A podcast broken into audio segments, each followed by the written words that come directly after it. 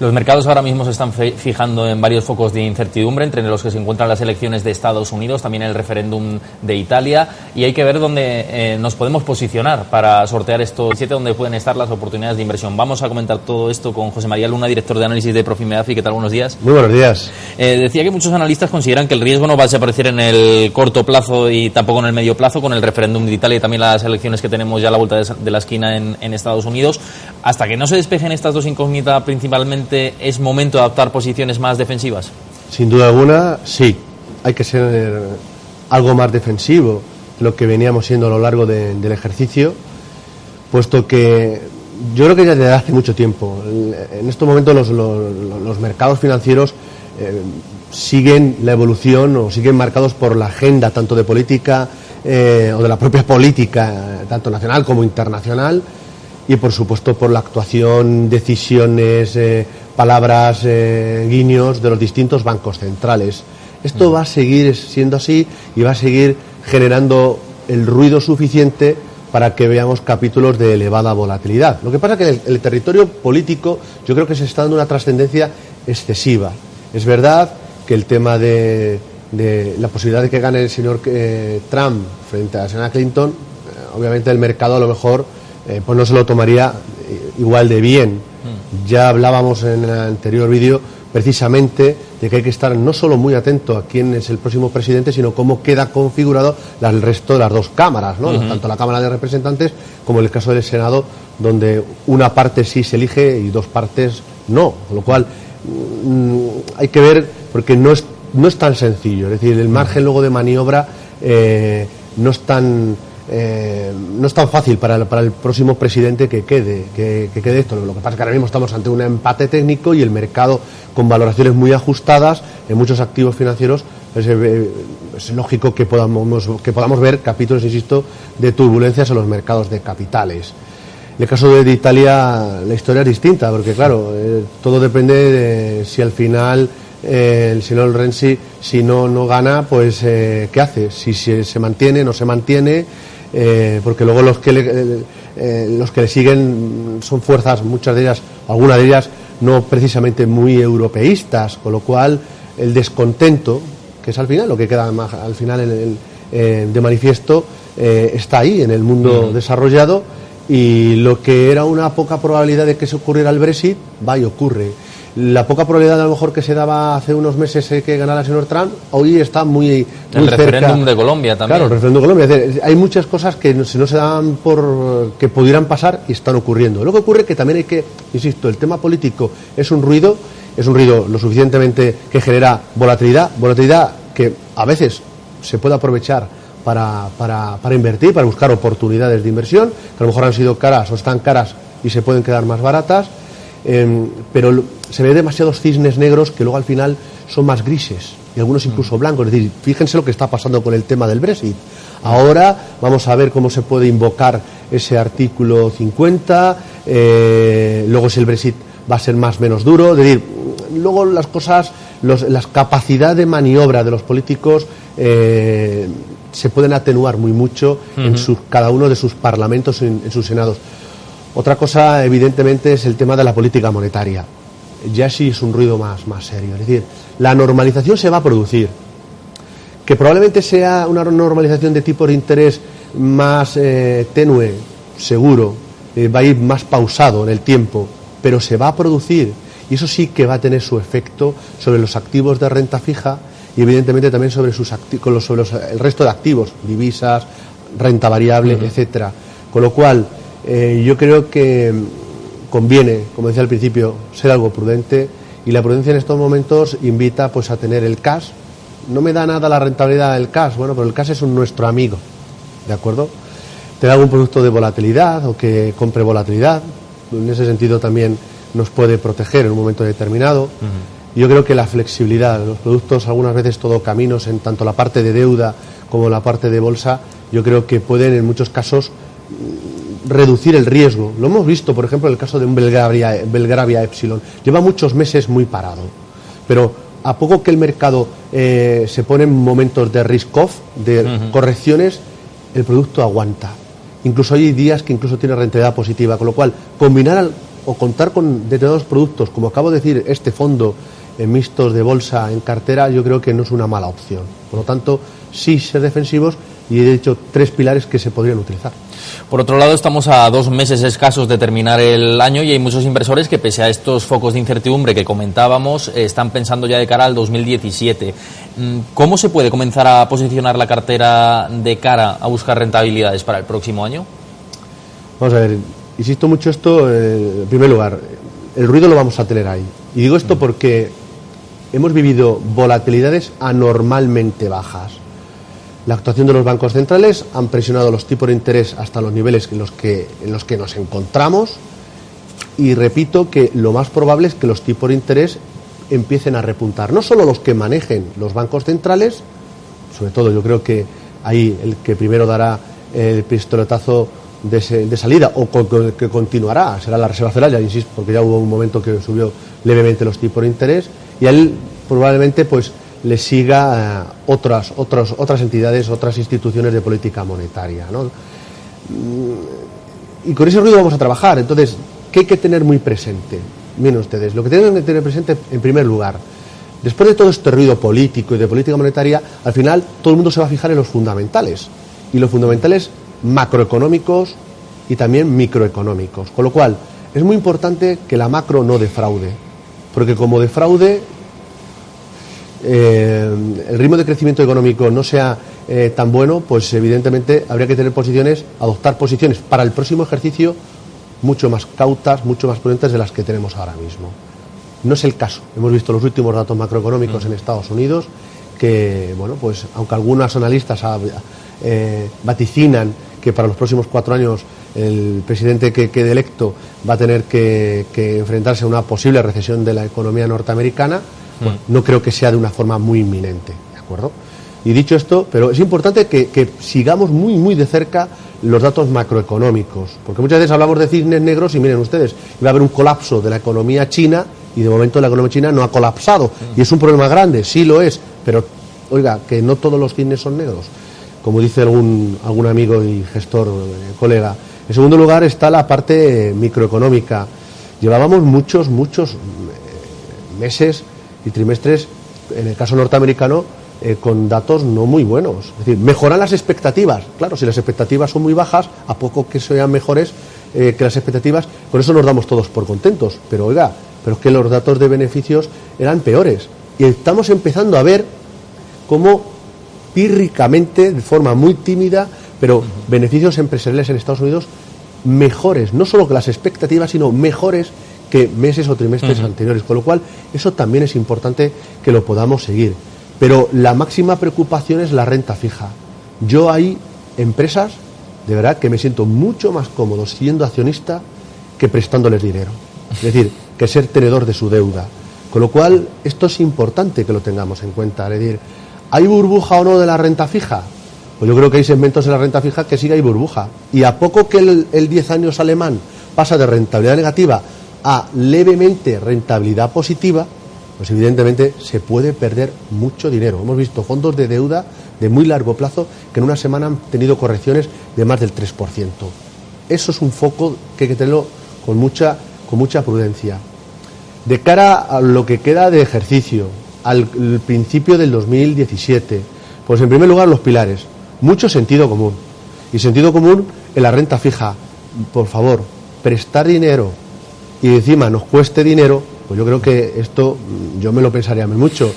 Oiga, estamos en un escenario de, que eh, la inflación no va a crecer muy mucho. Estamos en un escenario que hay muchas presiones deflacionistas, sí, pero yo creo que la inflación empieza a repuntar algo y eso en ese sentido invita a que, ojo con la renta fija, pero hay segmentos de renta fija donde se puede estar. Uno de los, eh, vuelvo a insistir, y además se está viendo, como bonos ligados a inflación perdón, bonos flotantes, pero también algunos fondos ligados a inflación, pero que cubren eh, la duración o la sensibilidad a tipo de interés, no lo están haciendo nada mal en este, en este, en estos movimientos de turbulencia. Esto es como una especie de, de,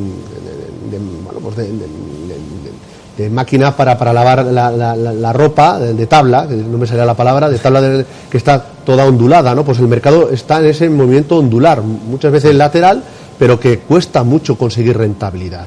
Y en ese sentido, los mercados de la renta fija están dando avisos de bueno, pues de, que hay segmentos, insisto, de mucha cautela, con lo cual, sentido común en la renta fija. En la parte de renta variable, sí.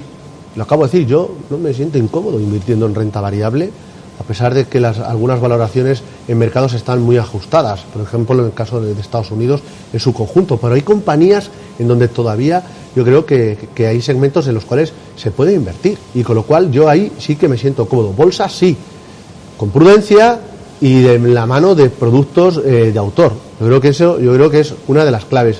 Segundo lugar, flexibilidad, tanto la parte de renta fija como la parte de, renta variable. Yo invertir con fondos de gestoras de Jupiter, de gestoras como Columbia Threadneedle, de GAM, eh, gestoras como Candriam, eh, Petercam, etcétera. Hay gestoras que tienen segmentos en fondos de renta fija flexible, un Securité, que ha estado durante muchas semanas teniendo duraciones negativas en el 10 años alemán o norteamericano. Esa gestión activa aporta valor, aporta valor, con lo cual flexibilidad en la parte de deuda, pero insisto también en la parte eh, de deuda y la parte de bolsa. Hablaba del Belgravia, pero miren ustedes lo que están haciendo los fondos de Sestan, el Gran Large, el Sycomore Partners. Eh, no sé, hay muchos productos en la parte de, gestión activa en, en mixtos de bolsa que combinan cash con, con equity y que la verdad es que están obteniendo retornos. Claro que caen, pero caen mucho menos, se protegen y cuando el mercado vuelve de nuevo a mirar hacia arriba, pues evidentemente también eh, capturan muchos de ellos la, subida. Eh, diversificar, mucha diversificación. Para el, ya, ya es, es, un, yo creo que es un pilar muy importante en estos instantes, pero para lo que viene es muy importante. Si nos vamos a apoyar cada vez más en productos de autor, de verdad, no podemos centrarnos en un único eh, gestor. Hay que diversificar cuantos más gestores porque la clave va a ser eh, ceder eh, el talento de nuestra cartera a unos gestores y bueno, pues evidentemente asumimos un riesgo que es precisamente que el gestor se pueda en un momento determinado se pueda equivocar. Productos temáticos sí. Fíjense ustedes el tema político. El tema hay algo que común entre la señora Clinton y el señor Trump, las infraestructuras necesarias. Sí. Pues sí, pues, pues la temática de infraestructuras, ¿por qué no? Infraestructuras de toda índole, incluso hasta, si me la apuran, también en el gas, eh, en agua, canalización de agua, también de petróleo, es decir, fondos de infraestructuras para inversores más agresivos se pueden tener, pero también, por supuesto, productos muy orientados a salvar el planeta. Yo creo que esto es una realidad y es algo que está ya aquí y se va a quedar aquí. Y con lo cual, yo desde luego es algo que a nuestros clientes sí les recomendamos. Hay productos que empiezan a, invertir en sector agroalimentario y productos ecológicos y ve el comportamiento uno de esos fondos o de esos subsectores y no lo están haciendo nada mal. ¿eh? Fíjense, por ejemplo, el producto de Panda que he gestionado en España que invierte en este sector. Yo creo que no, es una idea interesante. Eh, tener paciencia con algunas. Eh, mucho de, somos muy mucho de, no, de, no, dejar trabajar a los gestores por supuesto que hay que tener muy, muy, muy claro la disciplina de los stop loss y algo que no mm. funciona, soltar lastre, pero también tener cierta paciencia. No podemos estar invirtiendo en una idea, en un mercado que de verdad eh, creemos que puede hacerlo bien a futuro y porque tenga dos semanas o tres semanas malas, decir, esto ya lo abandono. Y algo muy importante, lo que ha funcionado muy bien en el pasado no tiene por qué funcionar muy bien en el futuro dirá alguno que no es una máxima de la inversión. Claro, dirá, pero esto ya no, no nos dice nada José María. Bueno, yo digo mucho. Porque mucha gente se va a volver a fijar en, los rankings, en las estrellas de los productos que mejor lo han hecho. Y las tendencias de la renta fija lo ha hecho fantásticamente bien en este año. El año que viene, todos estos productos que lo han hecho muy bien, algunos de esos productos no lo van a hacer igual de bien. Es más, algunos de ellos lo van a hacer mal. Con lo cual, de verdad, la flexibilidad en, la parte de renta fija es muy, muy importante. Y la última vez que estuvo aquí hablamos del sector financiero, pero otro que también lo ha hecho bien últimamente es el sector energético. Y viendo la evolución del crudo y de las commodities, esa consolidación que hemos visto en el mercado de las materias primas, ¿le parece que se puede incrementar exposición al sector energético y en ese caso a través de qué fondos? Es uno de los, de los sectores, lo estamos viendo, donde eh, no solo están mejorando las expectativas de las, em, las compañías, me refiero, las expectativas de, beneficios de las que se tenía el consenso de analistas, sino incluso están realmente mejorando los ingresos a poco que, ha subido el, precio del petróleo. Yo creo que puede ser un sector interesante Pero claro, para eso, en primer lugar, habrá que vigilar muy mucho el dólar, que no se aprecie excesivamente. En segundo lugar, que aumente la demanda de, petróleo, con lo cual eso vendría muy ligado, sin duda alguna, eh, a que haya una mejora de la economía mundial y en tercer lugar que realmente haya un recorte de la oferta. Digo esto que realmente porque una cosa es que se quede en un escrito, vamos a recortar la oferta y la otra cosa es que luego no lo saltemos por donde podamos. ¿no? A ver qué pasa próximamente en este mes, ¿no? También con eso. Efectivamente, entonces yo creo que si esas tres circunstancias se dan, sin duda alguna puede ser interesante. De hecho, hay muchos fondos de inversión eh, que ya estaban aumentando el peso precisamente en bancos y también estaban aumentando el peso ligeramente en el sector energético. Pero yo tener un fondo de energía en estos instantes, salvo que un inversor sea un inversor realmente agresivo, muy agresivo y de una forma muy táctica a través de, por ejemplo, de un fondo cotizado, yo no lo recomiendo. Eh, no, no veo el precio de petróleo, no sé, ahora mismo, para las próximas semanas, retomar una tendencia alcista e irse hacia, hacia niveles de 55 o 60 dólares el barril. Con lo cual, yo ahora mismo eh, miren, lo que, acaba de decir hace un instante, aunque nosotros con algunos productos globales o productos mixtos, insisto, ya, han tomado posiciones en estos sectores, mm, pero yo me quedo más a lo mejor con el tema de infraestructuras, donde hay algunas eh, de transporte de, gas o de petróleo, infraestructuras que se van a invertir en ellos, donde hay compañías que, dan suministros a, grandes eh, empresas, eh, hay empresas sobre todo de, de, toda la cadena de valor, como puede ser un Repsol, pero empresas muy eh, temáticas donde sí que se puede quizás buscar esos nichos donde se puede encontrar quizás valor, pero un producto que ahora mismo eh, que invierta en el sector de energía o de incluso de materias primas industriales yo tendría mucha prudencia. Y por último, otro de los puntos en los que nos fijamos, y antes lo hemos repasado así de manera por encima, es eh, la subida por parte de la FED de los tipos de interés en, el mes de diciembre, eh, previsiblemente. Vamos, eh, ¿piensa que hay que cubrir el riesgo divisa antes de que esto suceda y a través de qué fondos de inversión?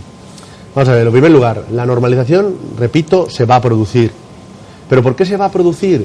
Pues yo creo que se va a producir en primer lugar porque eh, no porque el consenso ahora mismo esté en torno al 80% de, probabilidad de que a diciembre suba los tipos, sino porque, uno, eh, está en juego la credibilidad de la Reserva Federal Norteamericana.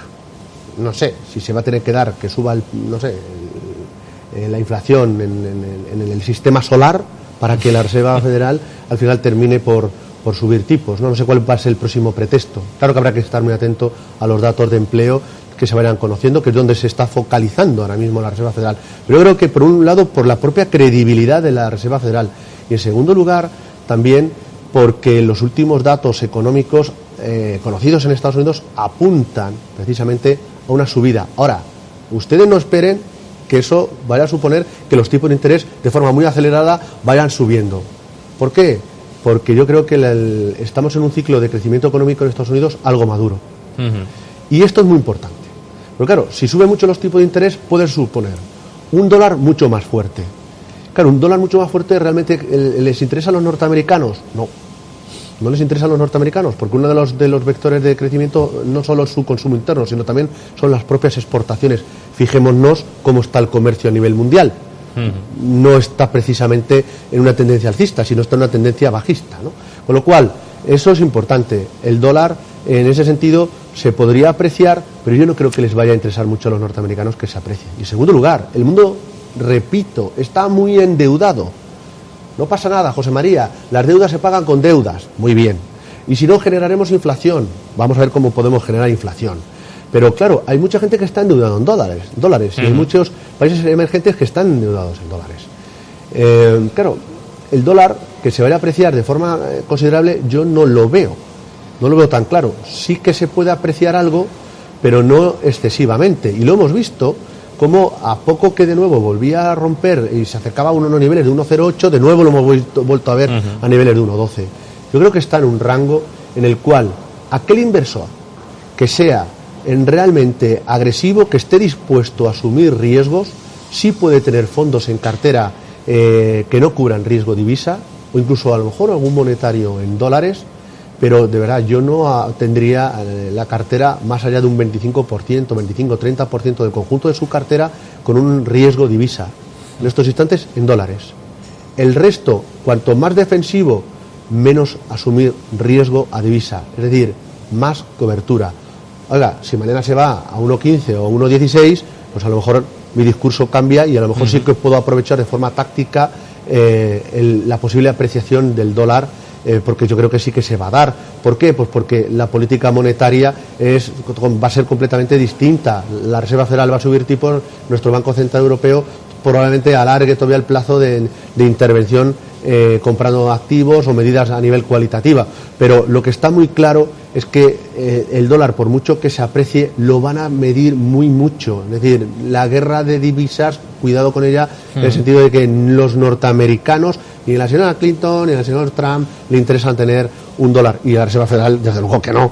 Desde luego que no. No quieren generar un efecto boomerang que provocaría un dólar muy fuerte sobre muchas economías emergentes que al final tendría un efecto muy negativo sobre las economías desarrolladas. Y eso es algún foco que tenemos que prestarle mucha atención, las divisas y sobre todo el dólar. Para el, sobre todo para, no solo ahora, sino también para el 2017. José María, muchísimas gracias como siempre por acompañarnos y darnos toda esta visión. Un placer ha sido mío, muchísimas gracias. Esto ha sido todo. Recuerden que pueden seguir informados eh, de toda la actualidad económica en estrategiasdeinversión.com.